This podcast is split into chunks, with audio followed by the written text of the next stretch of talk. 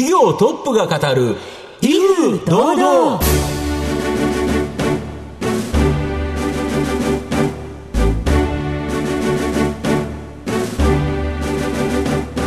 毎度相場の福の神こと藤本信之です。アシスタントの飯村美希です。この番組は巷で話題の気になる企業トップをお招きして番組の指揮者的役割である藤本信之さんが独特のタクトさばきでゲストの人となりを楽しく奏でて紹介していく企業情報番組です。今週もどうぞよろしくお願いいたします。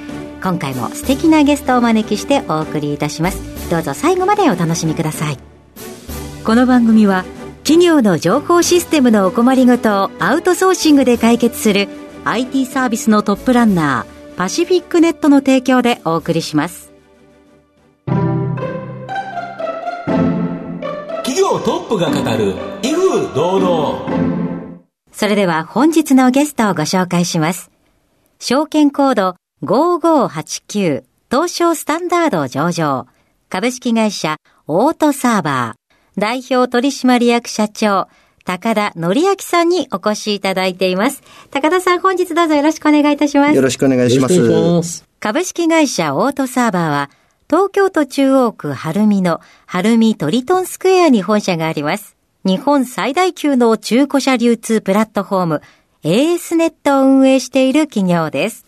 それでは、高田さんの方からも簡単に御社のことを教えてください。当社はですね、インターネット上にて、中古自動車取扱事業者間の中古車売買を仲介するビジネスを展開しております。はい。また後ほど事業内容についてはじっくりと伺わせていただきたいと思いますが、はい、まずは高田さんの自己紹介を兼ねまして、しばし質問にお付き合いいただければと思いますので、どうぞよろしくお願いいたします。お願いします。それでは、高田さん、生年月日を教えてください。えー、1972年6月7日生まれの51歳でございます。はい。ご出身はどちらでしょうか？出身は大阪となります。はい。ずっと大阪でいらしたんですか？途中、高校は、あの、鹿児島に行ったりとか、まあ、大学から東京に来たりとか、はい、まあ、転々としておりますが、出身はずっと大阪でございます。はい。鹿児島は、ラサール高校だったということなんですけれども、はい。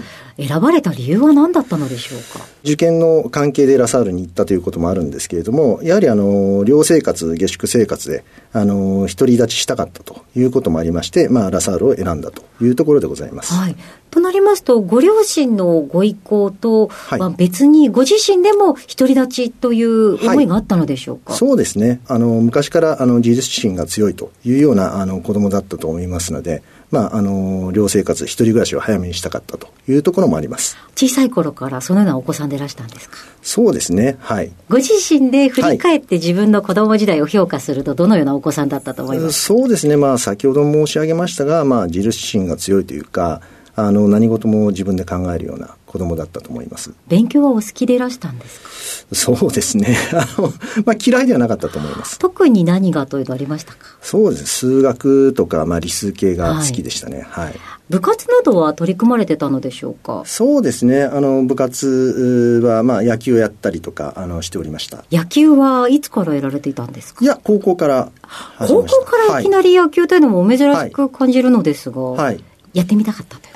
そうですね。昔から興味あったんで、はい、はい、やってみようかなというところで挑戦しました。はい。はい、飛び込んだ野球の世界いかがだったでしょうか？いや、楽しかったですね。はい。その後は東京にご進学。そうですね。はい。はい。一橋大学にご進学されたということなんですが、はい、どのようなことを学ばれたご記憶がございますえっと、まあ、あの、大学の学部は商学部だったので、はい、あの、どちらかというと商業系のことであったり、まあ、経済であったりというところを学んでおりました。その他はサークルなども入られていたのでしょうか？サークルは、まあ、あの一番、えー、当初はあの野球部の方に部活の方に入りましてで、まあ、途中でちょっと辞めるんですけども入っておりましたね。振り返ってみて大学生活いかがでしたか？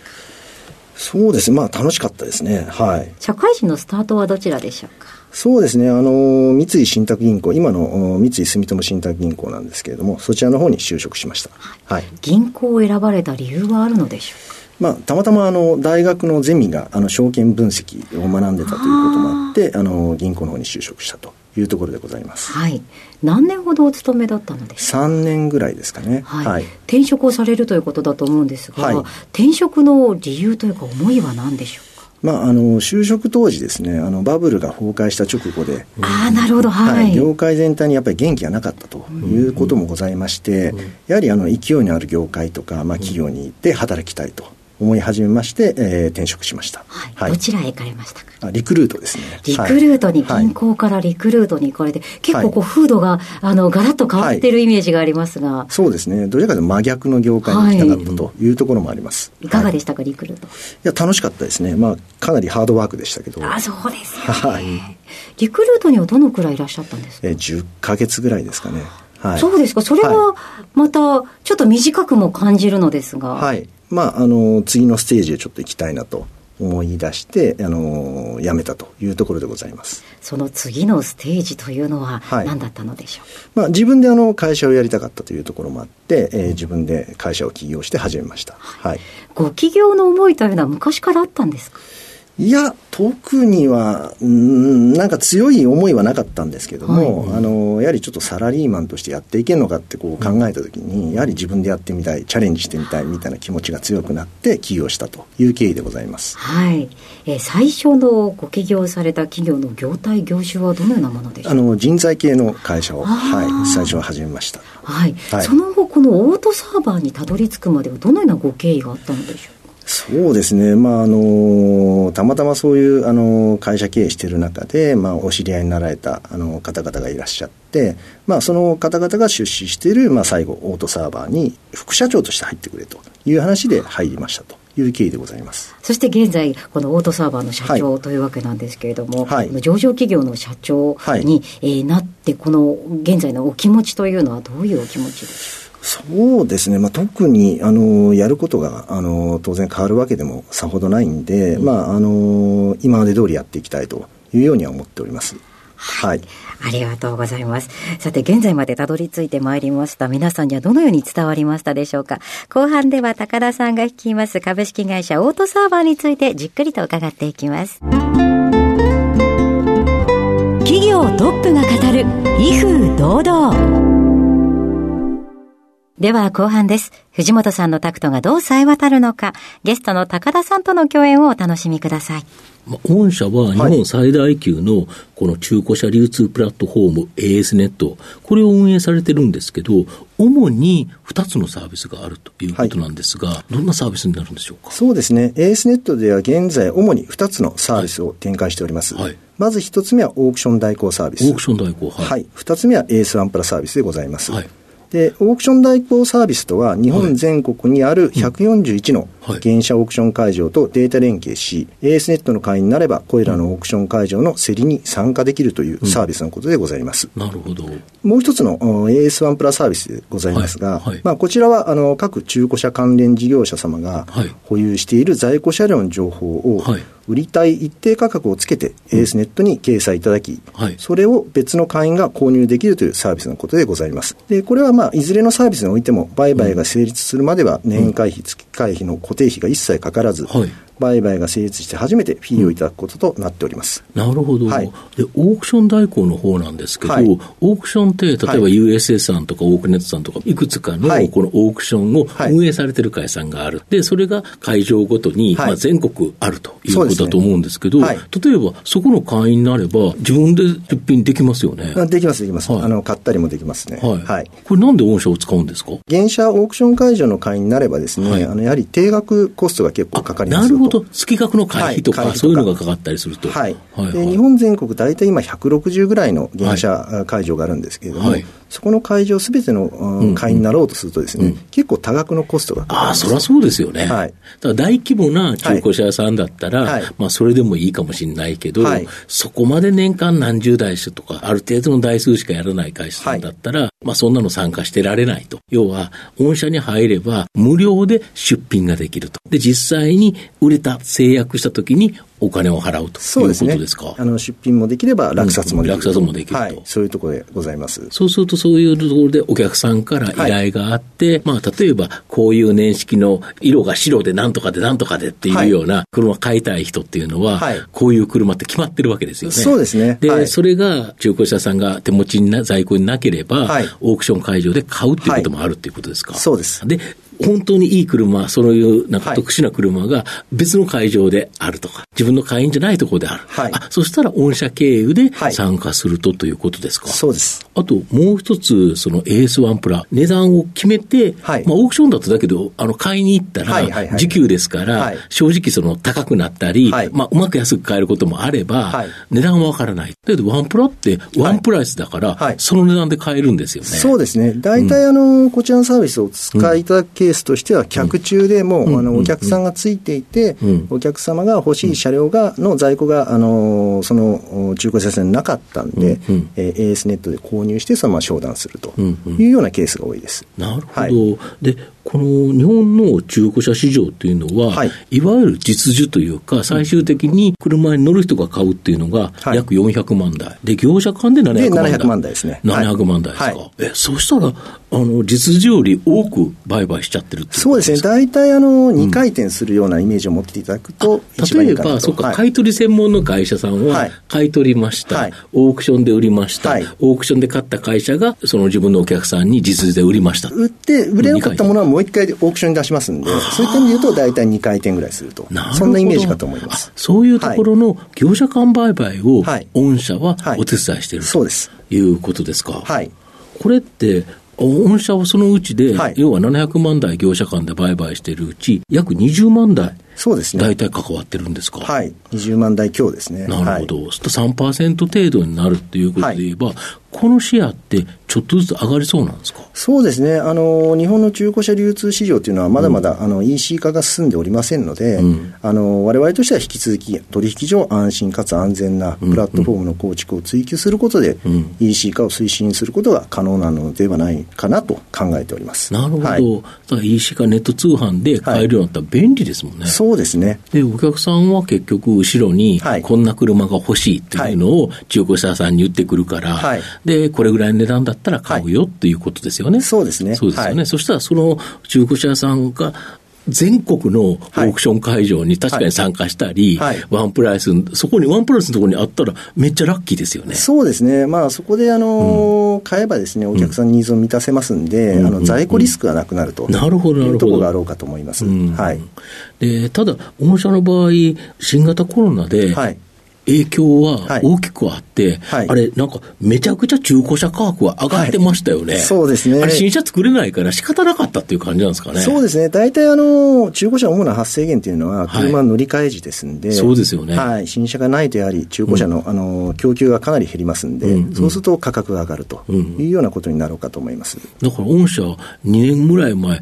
すごく儲かってますよね。あ、でもまあ、我々はあくまで、あの、車両価格に関係なく、あの、手数料っていうのは一定定のフィーですので、多分一般的な小売りを専門にされている中古車屋さんよりは全然、あの利益が取れてないというところだと思います。はい、なるほど。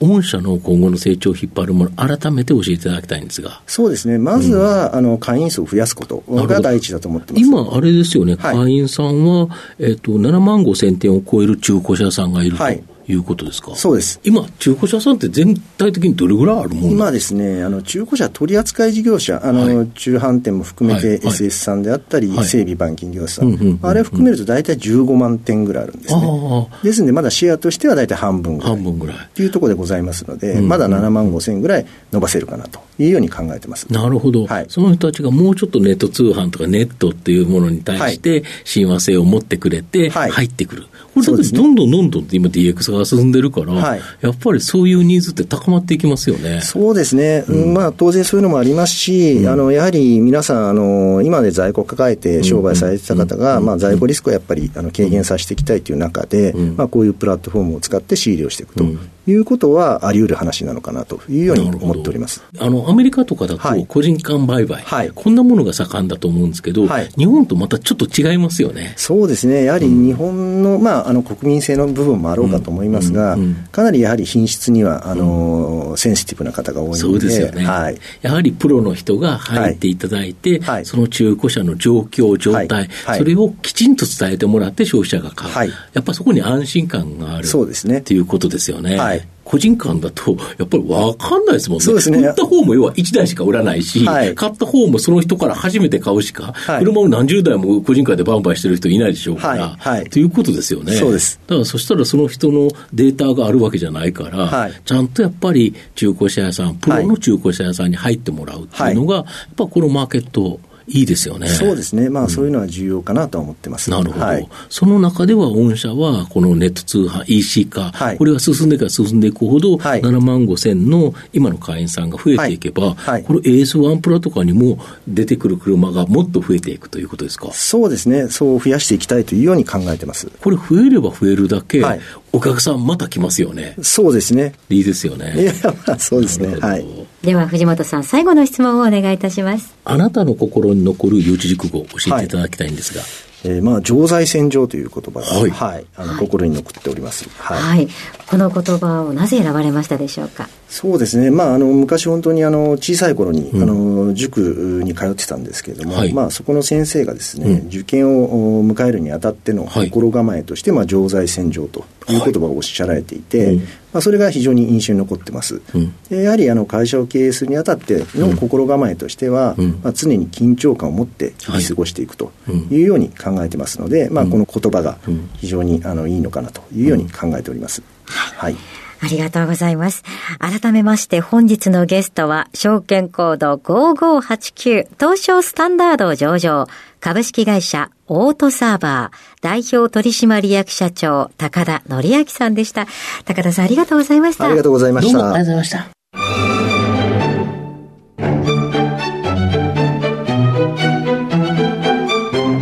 企業トップが語る威風堂々。